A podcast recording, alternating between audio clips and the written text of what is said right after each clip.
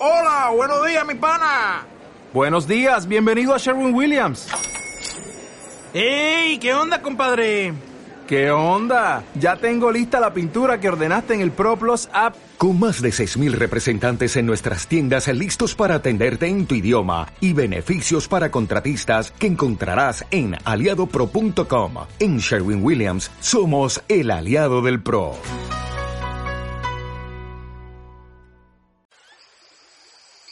El Amazonas para mí es como un vendaval de emociones, ¿sabes? Es como un ser humano viviente. Cada sector de, de, su, de su paisaje significa una cosa para mí. No hay necesidad de nacer en Colombia para ser un colombiano, para enamorarse de sus ciudades, sus cielos, ríos y montañas. Y así como muchos caen rendidos ante la majestuosidad del país, así cayó María Teresa Negreiros, una pintora brasileña que aventurada por el amor recreó en cada una de sus obras una representación de Colombia y dejó en el lienzo un legado que ninguna otra brocha podrá superar. En 1887 en Brasil había una gran sequía, por lo que muchas personas aconsejadas por el gobierno se fueron moviendo hacia la despoblada región del Amazonas, donde... Los, los negreiros fueron al Amazonas y allá ellos fueron grandes emprendedores. Mi abuelo y mi, mis tíos, ellos fueron, mi, mi, abuelo, mi abuela tuvo 12 hijos. Entonces yo nací en ese mundo inmenso, extraordinario, de cielo, agua y selva. Que eu nasci no Oeste. No Oeste, o papá de minha mamã foi um dos fundadores da cidade, tanto que a plata, praça principal de meu pueblo leva o nome dele.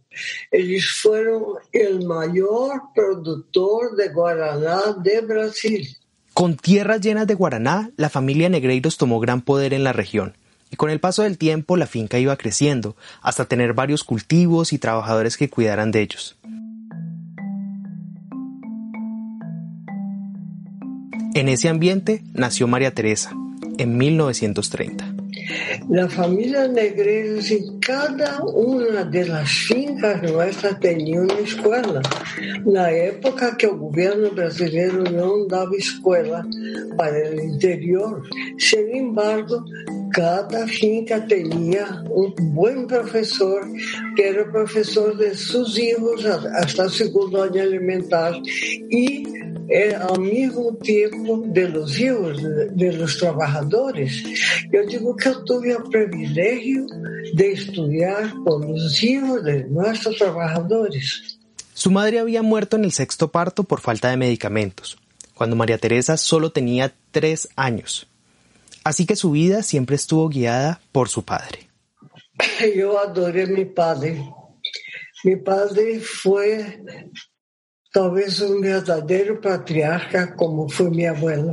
Lo que dice María Teresa sobre su padre es importante, pues para la pequeña María era su ser adorado, algo así como un superhéroe. Sin embargo, tuvo que alejarse de él cuando vio necesario seguir con sus estudios. Antes de cumplir nueve años, me llevaron a Manaus para seguir ya mis estudios, la primaria interna en un colegio que se llamaba Santa Dorotea, que era pues un gran colegio, era manera de los hacendados educar a sus hijos. ¿eh? Manaos para una niña de nueve años era todo un espectáculo, una gran ciudad que tenía todo, bueno, todo lo atractivo para los ojos de ella. Pues... Se pasaba horas en la, azotea de, de, mi casa mirando por la ventana. Si miraba adelante, miraba el río, si miraba para arriba, miraba el cielo, y si miraba para atrás, miraba la selva. Tres grandes elementos en mi vida. Para aquella época en el Amazonas no había un gran escenario cultural que la influenciara. Más que todo, la, la gran cultura era la naturaleza. ¿no? Yo vivía pintando, vivía dibujando. De vieja se via um árvore, pintava um árvore. Se via um muchacho tomando mangos, pues pintava um muchacho, dibujava um muchacho tomando mangos, ¿no? Acompáñanos a descubrir este viaje por la arquitectura, la pintura, la música, la danza y el arte en MAM Cultural, un podcast que cuenta las historias de cinco mujeres adultas mayores que han impactado al Valle del Cauca y a Colombia. Vení y conoce la historia de la pintora que dejó un sello amazónico en la sangre, narrado por Mateo Uribe Science, aquí en MAM Cultural Podcast, un podcast del colectivo MAM. Todo lo que la naturaleza le ofrecía lo plasmaba en sus hojas, sin entender por aquel entonces qué era arte o las técnicas de pintura. Fue así, en su nuevo colegio, donde las hermanas Doroteas comenzaron a notar que esos garabatos en el papel tenían más significados. Entonces la profesora de pintura, como vivía dibujando en toda parte, hizo cuestión de ir a hablar con mi papá esa niña tiene un gran talento para la pintura, hay que encauzarla desde ahora. Su padre, reconociendo el talento de María Teresa, no dudó ni un segundo en llevarla a clases de pintura. Resulta que mis clases eran por la tarde, yo era interna. Entonces, eh, por la mañana yo tenía clases de pintura con ella. Yo fui educada, criada y educada para ser artista. Así, la monja le fue mostrando reproducciones de artistas europeos y enseñándole técnicas de pintura. Pero Manaos empezaba a ser pequeño para el talento que la monja veía en María Teresa. Cuando terminé, el, pues, que en esa época se, en Brasil llamaba un gimnasio, entonces mi, mi, meta era ir a, a Río dicho por la monja, todo, ella sabía todo porque ella era de Río. En Río estaba la Escuela de Bellas Artes, la cual había sido creada por el rey de Portugal y alojaba una colección artística impresionante. Su padre envió a María Teresa y a su hermana menor a estudiar a Río para convertirlas en unas profesionales. Una ciudad maravillosa, la ciudad extraordinaria, la ciudad que uno añora siempre. En el eje de Río estaba la Escuela de Bellas Artes, el Teatro Municipal y fue cuando construyeron el Museo de Arte Moderno también. Entonces todo eso dio una formación muy especial a, a todos los estudiantes de ese sector.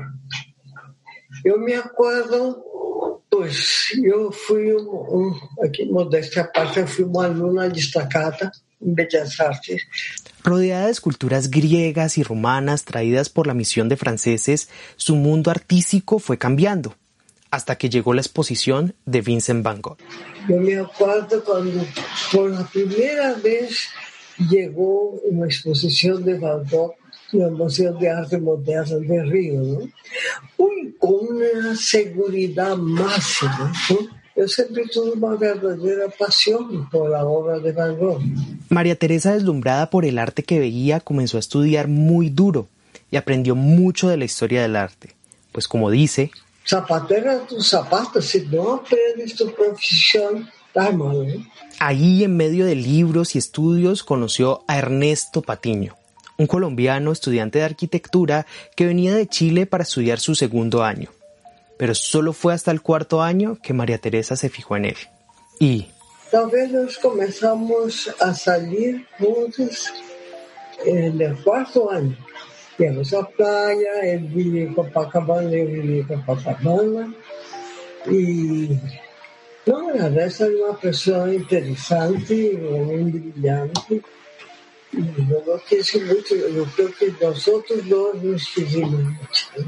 Enamorados y fascinados por el ingenio de cada uno, Ernesto le hace una propuesta a finales de 1953 que la enamorada María Teresa no pensó ni un segundo.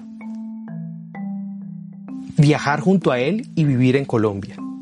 Y aunque la respuesta fue positiva, el miedo le rondaba todo el cuerpo. Que Colombia se quedaba al norte de la América del Sur. Yo nunca había salido de, de Brasil, venía de una familia muy protectora. Pues no tiene de susto, ¿sabes? Pero a veces inspiraba una confianza tan grande. ¿De qué viene? Y no me arrepiento de haber venido. Y en esa época Cali era una ciudad pequeña, pequeña y bella, limpia.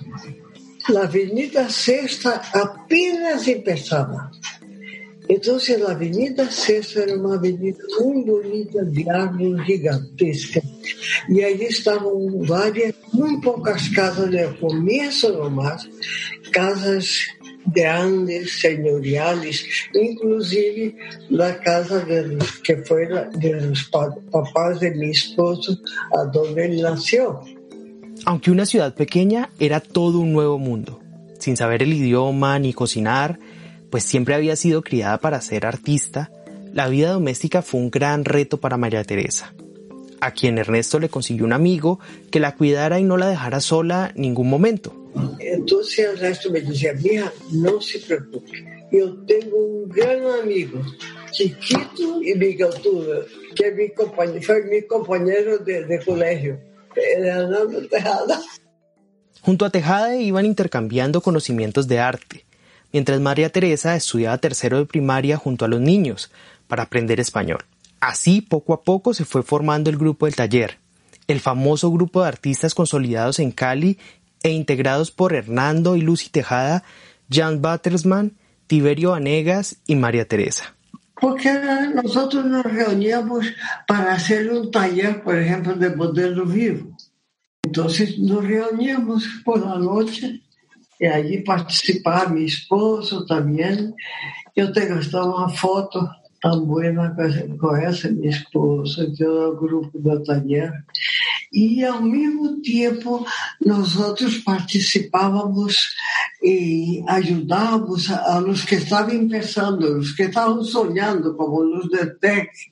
Así, ya para 1961 hizo su debut como pintora profesional con su obra Alas de Mariposa. Entonces los sobrinos de Ernesto, que siempre estaban con nosotros, yo le encargaba las mariposas y ellos me traían y me cobraban. ¿eh? Yo pagaba, con lupa estudiaba la translucidez de las alas de mariposa. ¿eh? La translucidez de las alas de mariposa cautivaron su primera obra, pero fue pasando por la cordillera de los Andes que sus ojos quedaron plasmados en aquellas grandes montañas. Resulta que más que la montaña fue inspirado en las cordilleras de los Andes. Nosotros no tenemos esas montañas monumentales. Entonces, imagínate mi visa de estar en Colombia vencía cada seis meses y nos tocaba ir hasta, hasta Pasto de carro, imagínense. Eso era, la carretera era carretera de tierra de nada. Pero para mí era un viaje bellísimo, viendo esa naturaleza tan diferente de la nuestra. ¿eh? La majestuosidad de esas montañas le permitieron presentarlas de forma abstracta sobre el lienzo. Tanta era su pasión que se quedaba desvelada mirándolas y pensando. Sobre todas esas montañas gigantes de la ¿eh? yo decía que yo quisiera oír la novena sinfonía de Beethoven todo el volumen de esas montañas. Una vez sus obras fueron cogiendo prestigio tras su primera exposición en la Biblioteca Luis Ángel Arango, María Teresa se unió junto a Pedro Alcántara a la Junta Asesora del Museo La Tertulia. Él trabajaba por plata, nadie tenía plata y le importaba un comino. Éramos todos eh, idealistas. ¿eh? Entonces María Teresa siempre fue una colaboradora de todas estas actividades y cuando el museo, cuando la tertulia crece y se convierte en museo, María Teresa entra a ser parte de esa primera junta asesora que tuvimos en el museo y su labor fue importantísima. Es una persona de una gran agudeza intelectual y muy conocedora de la pintura colombiana y latinoamericana. Entonces sus aportes siempre enriquecían el trabajo del museo. Yo era miembro de esa primera junta asesora también. Ahí estuvimos muchos años bajo la dirección de Gloria Delgado. Sus viajes por Colombia le permitieron estar conectada con la naturaleza y las preocupaciones que como artista tenía. Para la época, María Teresa se cuestionaba el origen de las cosas y cómo todo surgió de una nada. Gonzalo Arango me hizo una entrevista y me preguntó para esa época, para mí, ¿qué color tenía la soledad? Y yo le contesté que para mí la soledad era blanca. El Génesis para mí era la nada. ¿Cómo era la nada? Pensé siempre que la nada sería blanca, sin color. Esa nada sobre el lienzo se fue transformando en piedras combinadas con arena, polvo de mármol, resinas y pastas más fuertes. Al ver su cuadro, parece una excavación de arqueólogos, una mirada a la prehistoria, el inicio del ser humano. Pero fue en Huila, conociendo la quebrada del lavapatas en San Agustín, cuando vio el significado de su obra. Yo ya estaba haciendo Génesis cuando fui a San Agustín. Lo que me, me, impresionó fue que tuviéramos en la misma sintonía San Agustín y yo.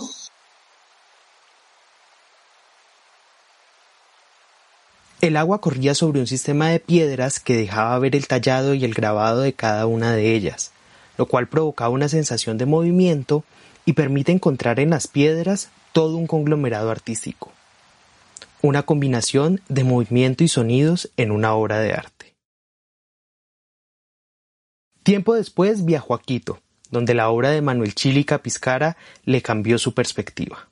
Y sobre todo la obra de Caspicaras me impresionó mucho esa, esa cosa ya, la mano indígena soterrada por ahí, dando una, un, un, un, cuño especial a la, a la arquitectura, a, a la eh, escultura barroca, ¿no?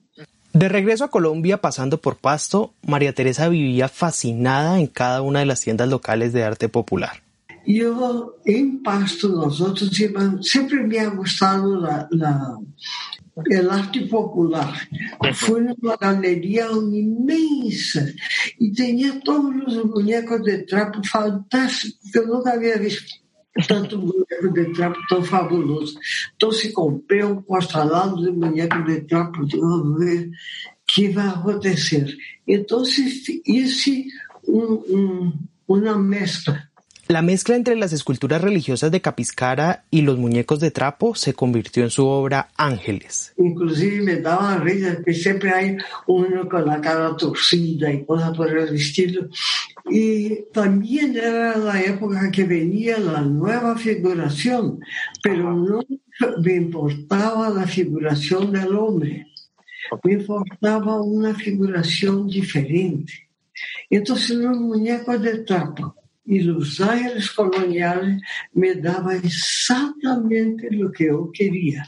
Abstractos, con caras deformadas, Ángeles conservaba ese rojo colonial de las catedrales de Quito, los altares de plata y aquellos muñecos de trapo, en lo que para María Teresa fue una sátira a lo religioso. A pesar de que sus obras tenían prestigio y un poder de transmisión, su necesidad por salir del lienzo y crear formas y texturas fue creciendo. Porque eu estava buscando forma no lienço. Eu já não, não queria la, la, o lienço plano, eu queria forma. Eu estava buscando sair do plano da parede. Sim, então, não sei, essas duas manos eu fiz uma série de dibujos de minhas próprias manos, né? Talvez nessa época não. Estaban necesitando romper espacio. Para la obra utilizó el cedro en la creación de esas manos gigantes que rompían el espacio con una combinación de colores rosados y azules inspirados en los indios guambianos. Ese uso de la madera fue especial dentro de su obra. Pero rápidamente y para 1968 nacía una nueva obra hecha con fibra de vidrio, cuya inspiración venía de una escena espantosa. Nessa época apenas llegaba a la escalera rodante y toda esa cosa, y todo el mundo quería conocer, y los muchachos y todo eso, y hubo un problema. Parece que una señora, alguien con el pelo largo, cayó en, en la escalera cuando estaba en movimiento y fue horrible porque casi que le arranca el cuero cabelludo, ¿no? Entonces me impresionó mucho, ¿no? Jorge Kluschner un químico alemán apasionado por los jóvenes investigadores y artistas le había ayudado a conseguir los materiales que en Cali no había, e incluso mandaron a realizar unas pinturas fluorescentes especialmente para María Teresa. Así nació Mujer en una escalera rodante, una mujer voluptuosa que después de pasar por un triturador es convertida en una figura plana. María Teresa, hasta este momento pues, de la entrevista y todas las obras que hemos mencionado tienen en especial una mujer dentro de ella. Cada una de sus obras tiene una mujer. ¿Por qué quiso representar a la mujer en todas ellas? Nunca había pensado eso. Nunca pensé eso. Fue la primera vez me pensando y cuando encuentre la, la, la contestación te contesto.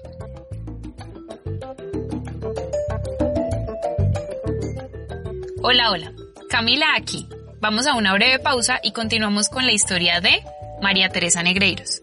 Hay algo que desde el colectivo MAM queremos decirle a todos los que donaron para hacer este sueño realidad, y es gracias. Su apoyo hace que escuchen este maravilloso podcast. Este podcast fue financiado por la Alcaldía de Cali y la Secretaría de Cultura. Y también debemos darle las gracias a todos nuestros patrocinadores, todos esos emprendimientos vallecaucanos que nos han apoyado en la realización de esta pieza para preservar la memoria de mujeres mayores, gestoras culturales de nuestro país. Así que no duden en buscar a Pulpas Arar con sus deliciosas pulpas, los mejores panes de la panadería Charles, los restaurantes más ricos con los mejores sándwiches de Cali como GoFood y Cuchufletos, los jugos más deliciosos en jugos Bombay, la mejor forma fitness de pasar el hambre con buen sabor en panes a mal saludable, el mejor agua de nuestro Valle del Cauca, que es Agua Canay, y sobre todo la aplicación colombiana que compite con Uber y Cabify, tu móvil. Gracias a todos ellos por hacer de MAM Cultural una realidad. Y sin más, volvamos con esta gran historia que pueden encontrar en Instagram y Facebook como MAM Mujeres Adultas Mayores y Spotify o en la plataforma que escuches tus podcasts como MAM Cultural. Si te gusta este tipo de historias y quieres apoyarnos, compártela con alguien que le pueda interesar o en tus propias redes sociales. Y sin más, de vuelta con la historia de la mujer que dejó su sello amazónico en la sangre.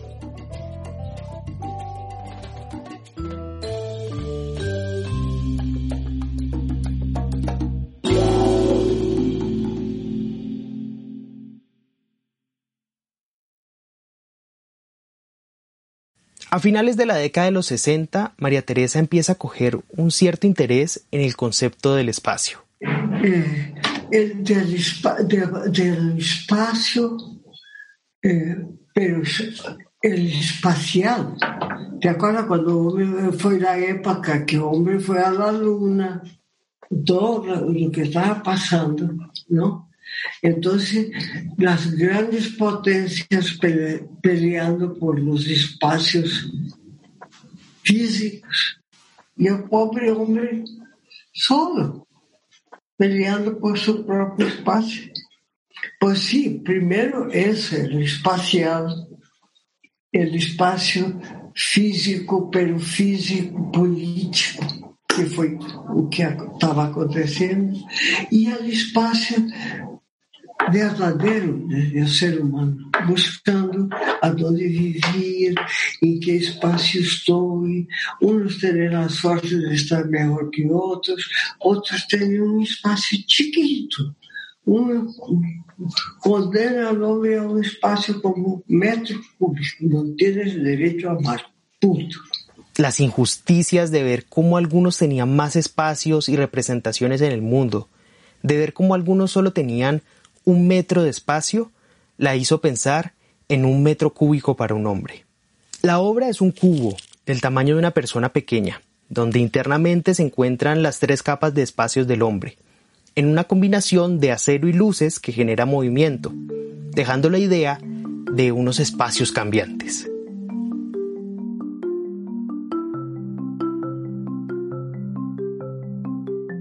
Su propuesta artística en Cali gustó y sus obras comenzaron a ser uno de los referentes en las artes plásticas. Sin embargo, a pesar de estar en el mejor momento de su carrera, su vida personal afrontó un reto. Tal y como lo cuenta María Teresa en el documental María Teresa Negreiros Rompiendo Espacios, del 2007, dirigido por Diana Zuleta y Patricia Lazo. Yo digo que está en pleno furor de investigación en los años 73, 74, cuando de repente mi padre llama del Amazonas y dice que me va a mandar el pasaje porque él quiere todos sus hijos reunidos en Río, porque lo van a operar de un cáncer, ¿no? Bueno, por la primera vez yo sentí mi mundo temblar.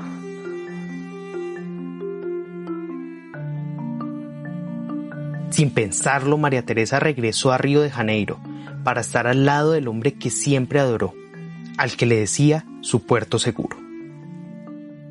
Porque mi padre para mí siempre fue el, punto seguro. Yo sabía que yo podía, talvez me casé, me vine a Colombia sin conocer, sin nada, porque yo sabía que yo tenía mi padre, que estaba protegida y amparada económicamente y todo, Allá yo tenía lo que se llama un puerto seguro. Fue una época dura. Brasil en ese entonces continuaba en la dictadura militar. En el poder estaba Emilio Garrastazu hasta el 74 y del 74 al 79 con Ernesto Geisel. La persecución a líderes de izquierda mantenía al pueblo alerta y los crímenes de Estado eran cada vez mayores. Estamos en plena dictadura militar, una oposición tremenda a, vamos decir, a, los creados políticos de mi padre. En todo caso, fue una época terrible. Yo comparo historia en mi currículum, en los años que pasé que tuve que pasar entre Colombia y Brasil, mitad paraíso, mitad, mitad pesadilla, que eso fue. Aprovechando sus días en Brasil, regresó a la finca familiar junto a su hermana. En Maués, una noche, mientras todo estaba sereno, escucharon un grito. Un, un grupito subversivo que se instaló en Maués pues resolveram tocar candela a nosotros. Isso foi uma coisa espantosa quando uma noite eh, uno de los empleados gritó, no hay aceleradores, ir a corro, que se está quemando el campo, exactamente en frente de, de la casa nuestra, del otro lado del río. Corriendo junto a los vaqueros de la zona, María Teresa recuerda el color profundo de esos rojos, amarillos y naranjas que quemaban la selva que tanto amaba. Sus tenis quedaron retorcidos del calor, los animales corrían desesperados, y lo más doloroso fue descubrir que quienes habían organizado tal incendio eran trabajadores a los que su padre había ayudado, seducidos por las ideas de izquierda. La vida de María Teresa a sus 45 años tomaría otro curso en ese momento. Cuando tú vives eso, tú sientes algo tan potente, tan terrible, que tú hagas una especie de angustia, como un grito de protesto que tú quisieras dar, un grito de, de llamar una palavrota bien grande a quien se atreve a hacer una cosa de esa.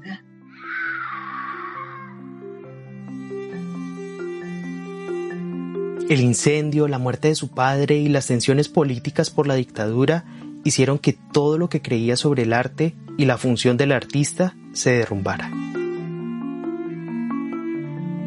Todo eso hizo que se alejara de su familia y de Colombia. Para el 79 fueron sus hijos y esposo quienes después de tanto tiempo alejados de María Teresa deciden en un viaje traerla de vuelta al país. Pasando por Bogotá, su representante Adalbert Mendale la abordó. Me dijo, María Teresa, tienes que tener una exposición ese año, final del año. Eso fue en enero. Yo, yo dije, Minder, pues tengo algo que decirte muy serio. Mi mundo se derrumbó estrepitosamente. Con su alma desgarrada y sin su padre, no tenía inspiración para pintar. Su mundo no tenía sentido. A lo que Mendel le dijo. Y él me cogió las manos y me dijo, María Teresa, tú eres una gran pintura. Pinta las Amazonas. Entonces, cuando tenemos la obligación de dar testimonio de lo que está pasando, total que eso me cayó exactamente lo que estaba pensando y hacer un cambio total en todo lo que había hecho. El Amazonas es mis entrañas. Es cuando uno nace en el Amazonas, recibe como recibe un sello y que ese sello nunca borra.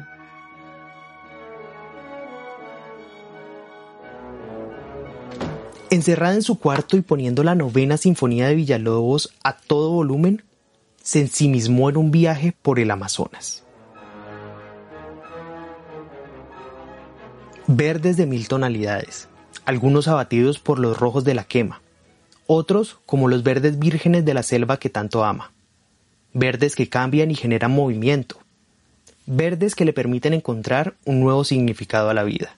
Bueno, la obra artística María Teresa nos mostró desde muy temprano, desde los años 60, eh, fases de la, de la pintura que,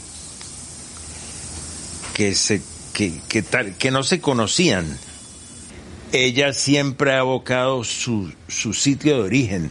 Es una persona muy consciente de su origen, muy consciente de que es un ser del continente americano, eh, muy consciente cromáticamente de quién es.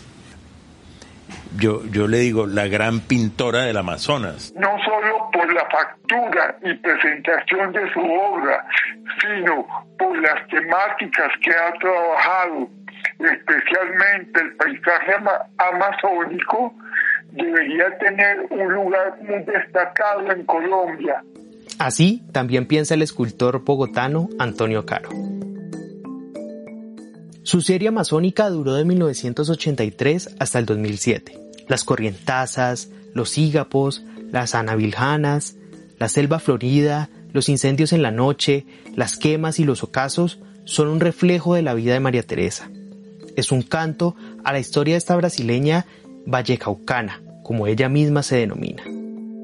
Su selva y sus montañas no se irán a ningún lado, pues el arte de María Teresa quedará para siempre impregnado en los vallecaucanos. Su verde que tanto la caracteriza, que se impone en su arte y le da vida, inclusive le cambió la forma de cómo concebía la soledad. Ahí mi soledad de blanca pasó a ser verde. Y así, en medio de trazos verdes en su taller, María Teresa a sus 90 años seguirá siendo la artista que dejó en cada trazo de pintura su cuerpo, amor y sangre.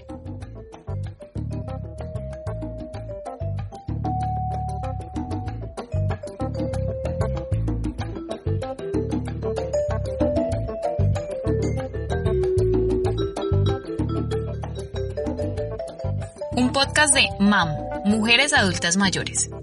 Investigación y realización a cargo de Ever Andrés Mercado, Mateo Uribe y María Camila García. Bajo la producción de María Camila García y Mateo Uribe. Guionización de Ever Andrés Mercado y Mateo Uribe. Musicalización a cargo de Juan David Padilla y Bicho Fue Records.